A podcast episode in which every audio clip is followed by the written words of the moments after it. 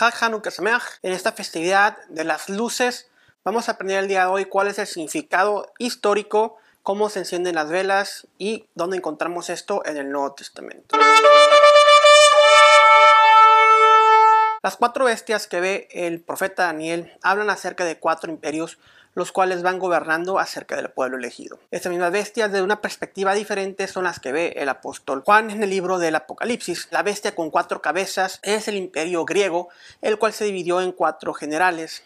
Uno de estos cuatro generales era Seleuco I, quien fundó el imperio selúcida, en el cual su gobernante, actualmente eh, Antíoco Epífanes, fue quien gobernó sobre el pueblo de Israel quien oprimió al pueblo de Israel. No les se les permitió incluso estudiar la Torah, por lo tanto tuvieron que idearse formas para estudiar la Torah. Una de ellas era utilizando el dreidel con un método en el cual se ponían a estudiar Torah, pero cuando venía un soldado del imperio selúcida eh, griego, pues eh, decían que jugaban con el dreidel.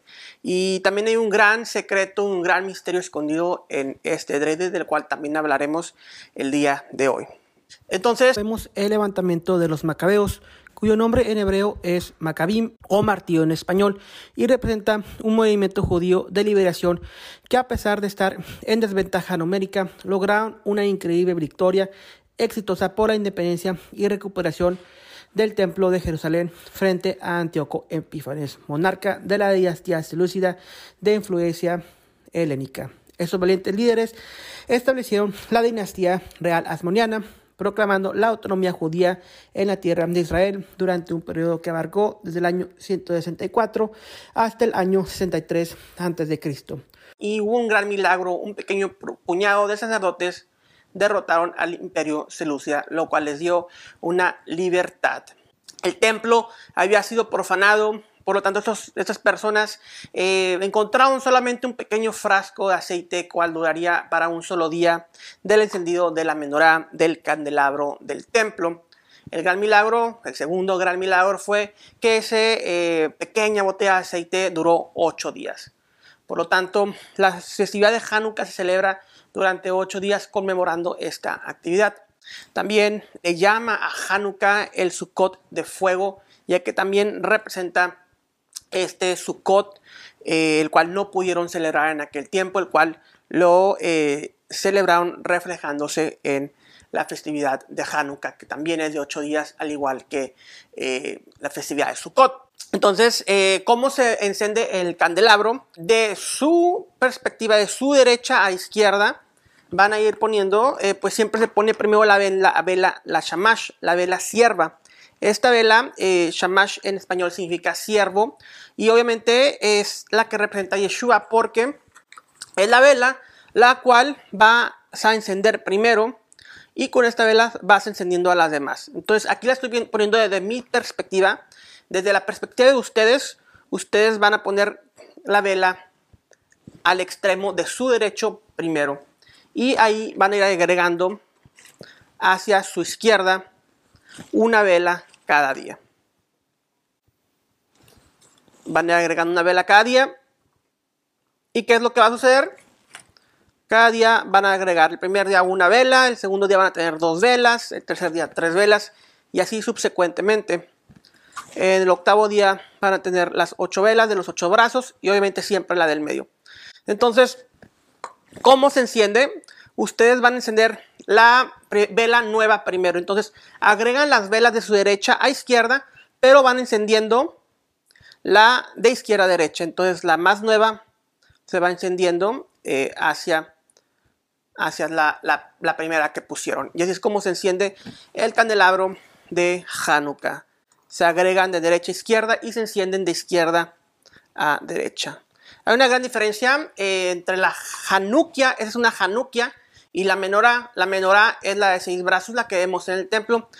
Y la Hanukia es la de ocho brazos, que es la que encontramos para la festividad de Hanukkah. Recordemos que nuestro Mesías Yeshua en el Juan capítulo 10 estaba en el templo en la fiesta de la dedicación. Dedicación se dice en hebreo Hanukkah y eso hace referencia a la rededicación del templo que hicieron los macabeos, estos sacerdotes, soldados que fueron los que reinaron sobre Israel. Y qué interesante que vemos eh, un sacerdote rey. Claramente Yeshua es nuestro rey y nuestro sacerdote conforme a Melquisedec. Entonces, un concepto de un sacerdote siendo levita no era nada nuevo para el judío de la época del Segundo Templo.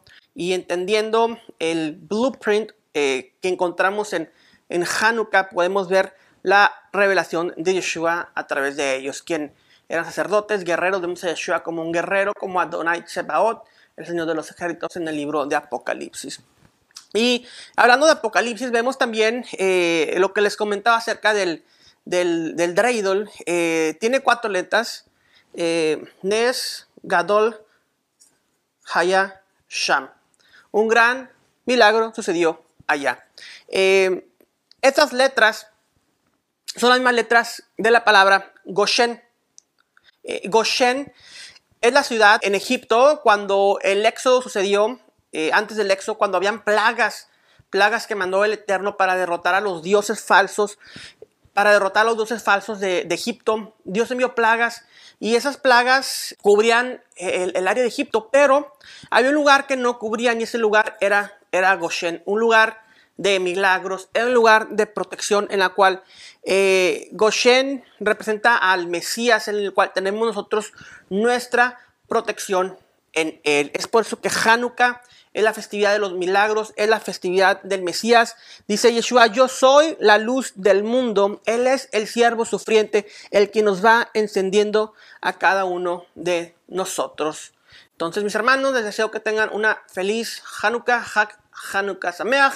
Reflejemos la luz de Yeshua en cada uno de nosotros, al mundo entero, que es la misión que nos ha encomendado nuestro rey y sacerdote, eh, de quien los macabeos representan en realidad, y este es Yeshua, el Mesías de Israel. Shalom, shalom. Bueno, les dejo algo aquí muy interesante de Google.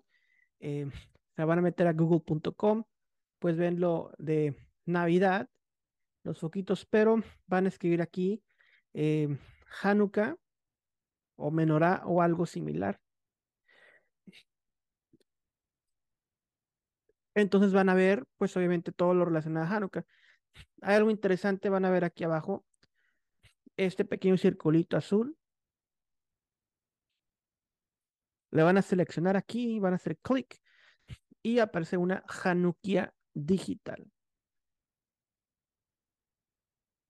Lo interesante es que si ustedes agarran la shamash, la, la vela sierva, van a poder encender las demás velas.